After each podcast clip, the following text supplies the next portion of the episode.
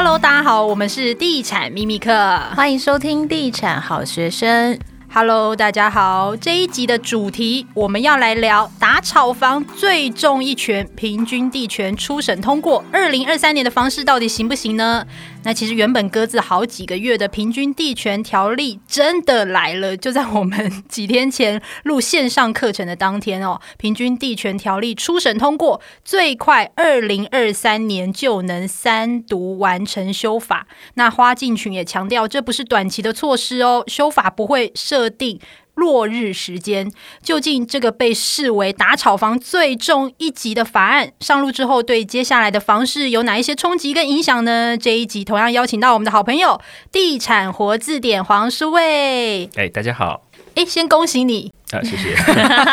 高升现在是高丽国际的业主代表服务部的董事，哎，是是是，听起来就好威风哦。啊，希望大家多多支持啊，然后多多介绍生意。请问董事主要是做什么？呃，最主要是这个业主代表这个部门是比较特别啦，因为其实，在台湾哦，我们都说这个买方卖方其实都是很多都是这个中介，他一手一家就做了哦，他同时做买方做卖方。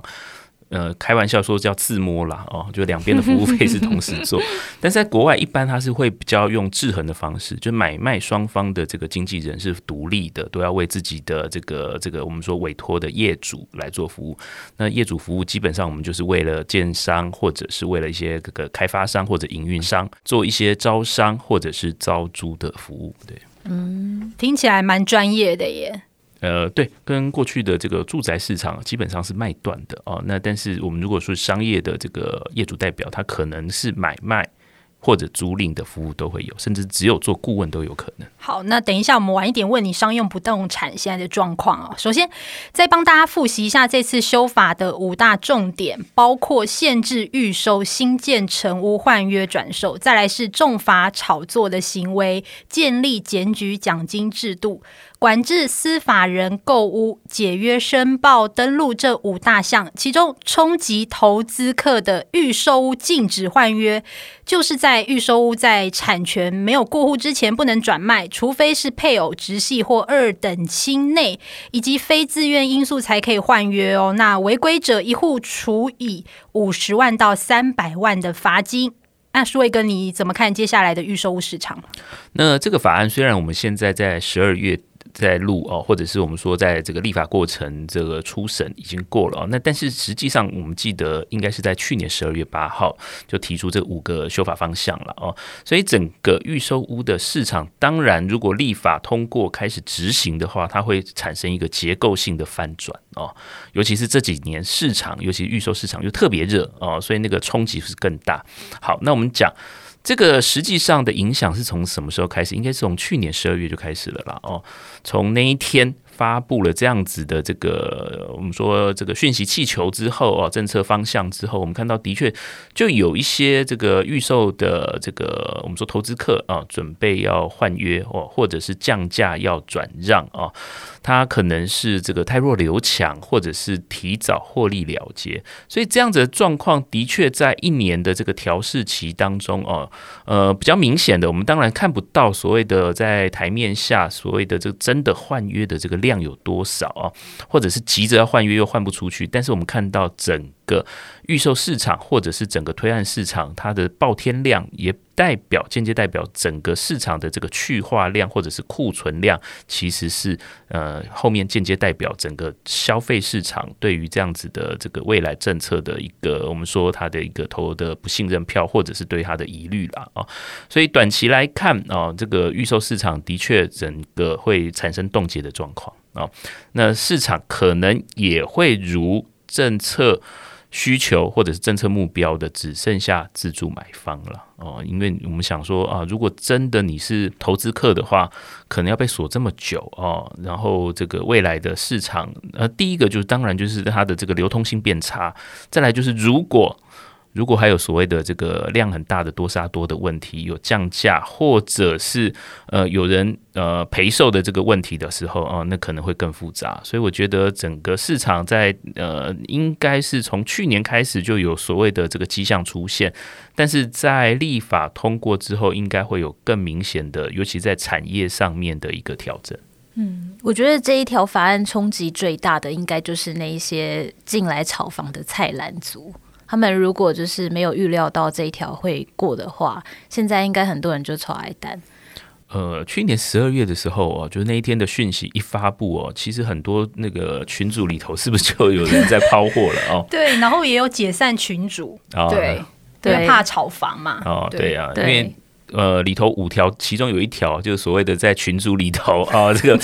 散布讯息啊，甚至是做一些这个买卖的这个动作的话，可能都会啊，未来都是它的管制范围了哦。所以这个的确是台面上、台面下哦。虽然我们看到台面上是好像风平浪静哦，是是，你要说一潭死水也好了，但是台面下的确是暗潮汹涌哦。嗯，对。而且其实我跟 Sam 有讨论过，其实我们自助客一般其实买预收不太会转让嘛，自用自己住，但是的确有一些特殊的案例，比如说他买了这个案子之后，他发现其实不适合他。或者是他想要转售的时候，他真的是自住客，可是他没有办法转让，这是未来的一个很大的问题，他就被卡住了。呃，几个方向啦，我说预售屋这个制度会被发明，当然第一个就是它的付款啊、呃，相对比较有弹性，对于这个经济啊、财务实力啊、呃，相对来讲在起步阶段的这个买方来讲，它其实是比较容易入手啊、呃，容易锁住一个成本。那第二个当然就是对于产品上面它有客变的这个弹性啊、呃。那第三个呢，就是未来可以住到新成屋，这个是对于很多买方，尤其是年轻买方是非常大的诱因哦。所以这个原来制度的设计的初衷哦，我们认为说是应该是还有一定的存在意义啦。那相对来讲，我们刚刚讲后面两种，一种就是比较极端是投资客，他在扫货，他在囤积居奇啊；另外一种就是呃，他把它当成一种期货啊，他是自助客，但是。哎，我现在买不到我喜欢的，但是我知道房价一直在涨，我再不进场，可能以后也没机会，所以我先锁住 A 案啊，适当机会我出场，看到 B 案喜欢的，我可以把这个多赚的部分去投资在 B 案啊，可能 B 案才是你真的这个 Mr. Right，但是你 A 案你先买了啊，那现在可能会碰到卡住的问题。嗯，像我们刚刚有提到那个群主解散的部分嘛，是因为这一次的这个平均地权条例里面还有一个就是针对这个重罚炒作行为来讨论。那其实目前呢，朝野立委也达成共识，就是初审呢通过条文明定，如果散播不实资讯来影响交易价格的话呢，就有可能一户最高罚五千万元，这个数字是非常的惊人，而且他还设立了一个吹哨人的检举奖金制度，那这个你怎么看？呃，我觉得第一个是所谓的五千万这个罚款哦，这听起来真的是非常惊人了哦。对，但是我觉得它会是一个比例原则了哦，你不可能是这个买个三五百万或者是一两千万的房子，最后是罚到五千万的这么这种窘境了哦。所以我认为说这个的确是威吓的效果或者是威吓的作用，尤其是对于业者哦，这个针对业者的威吓效果是比较大哦。那另外一个当然就是我们看到业界也一直在反对的所谓的吹哨人制度。很害怕，非常的害怕。很多人说，那以后不要做投客啦啊，大家去做这个这个这个黑吃黑啊，去。当料杯啊，好。哎、欸，这搞不好还有同业互相检举哦。哦，这个一定很多啦，一定很多。呃，现在没有吹哨人制度，同业检举的事情都很多，更何况是有利可图啊、呃。那如果说呃同业还好哦，如果是什么前员工啊，哦、呃，这个啊，这个是真的是、啊、爆料啊，对，不要说是消费者，这个很多啦。所以这个的确对于这个业者来讲，我们说刚从预售不能转售啊，预售屋不能换约，一直到吹哨人制度来讲哦，他们其实真的是很害怕哦，业者。嗯，对，可是要也要提醒大家，因为这个吹哨人检举奖金嘛，那个时候这个法案的内容是说会拨部分的比例，但是这个比例到底是多少，到现在其实也都还不知道，是到底是千分之一还是万分之一，到底多少会作为这个奖金？政府机关真的有这么多人可以来检查这些一条一条的检举吗？不用担心，到时候会很多地产秘密课，因为网络上到处都是秘密课，而且这次草案其实很多立委提出了多。个版本嘛，是。不过目前看起来那个版本也还没出来。呃，对，对听说是有九个版本哦，是各党都有提。对，不知道最后会是怎么样。其实也有可能高高举起，轻轻放下吧。嗯、呃，因为我们说，我觉得不太会耶。这个法案基本上从去年就已经有这个方向了，但是实际上因为选举的关系哦，今年选举的关系，所以它被延宕很久。本来说什么第二季就会上路啊，不然就是下半年就会过，不然就说什么选前宣誓会过，然后没想到弄到选后，大家才这个方向一致啊，呃。异口同声都愿意通过，那表示说这个高房价的问题的确是需要一点管制措施啦哦。那但是最后的执行效果，这个就不晓得了哦。至少大家过去会讲说啊，过去十年好像各种税很多啊，囤房税也有，奢侈税也有，最后好像都没有什么效哎。哦，还还有房地合一税了哦。那实际上哦，如果跟各种管制方式来比的话，其实税其实应该讲哦是。最快，但是最没有效，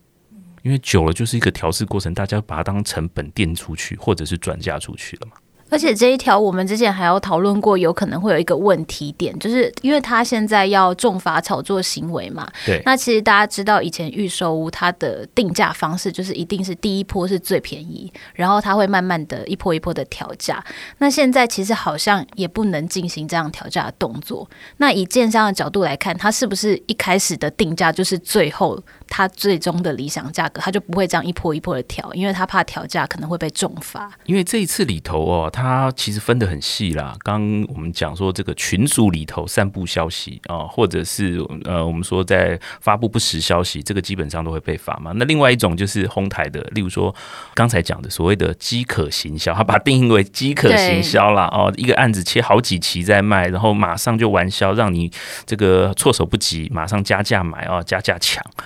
那的确，过去我们刚刚讲，整个如果法案通过以后啊，所有的市场或者是所有的这个过去的业务操作的方式，一定都会调整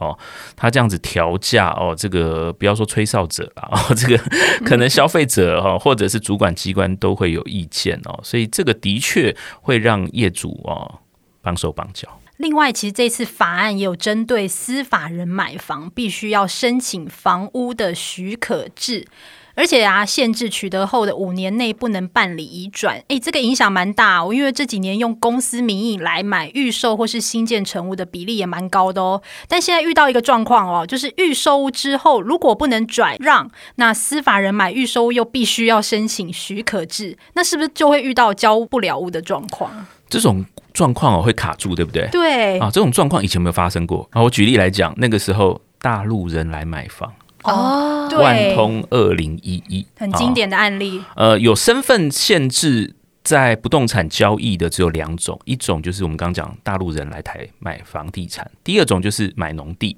哦，那买农地基本上是一个比较特殊的状况了哦，他一定要有一定的身份才能购买。那大陆人的就会讲，就会碰到我们刚刚讲预售再加上身份的这个同时出现的时候，就会碰到执行上面的困难。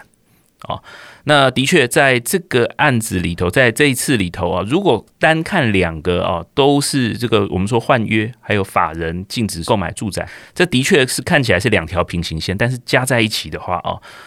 的确就会造成我们说很明确的这个主管机关的认定的困难，因为我们光看司法人购买住宅的许可制，它要执行起来就是困难重重啊！你要怎么认定是做员工宿舍？你是怎么认定说你是要做包租公？你是怎么认定说你买这个是要做都更或围绕的整合？哦，这基本上对地方政府来讲，它有没有执行的人力能力？效果谁去监理，这个就已经有点困难了哦。那再加上，诶，他如果买了，你到底要不要给他过户啊？对，如果那如果造成消费纠纷，哇，那个不不只是建商哦，我想这个政府机关的压力也很大哎。对啊，这个解约到底是建商要赔，还是消费者，还是大家就两清？就是因为政策的关系，这个到时候恐怕也是有得吵哎。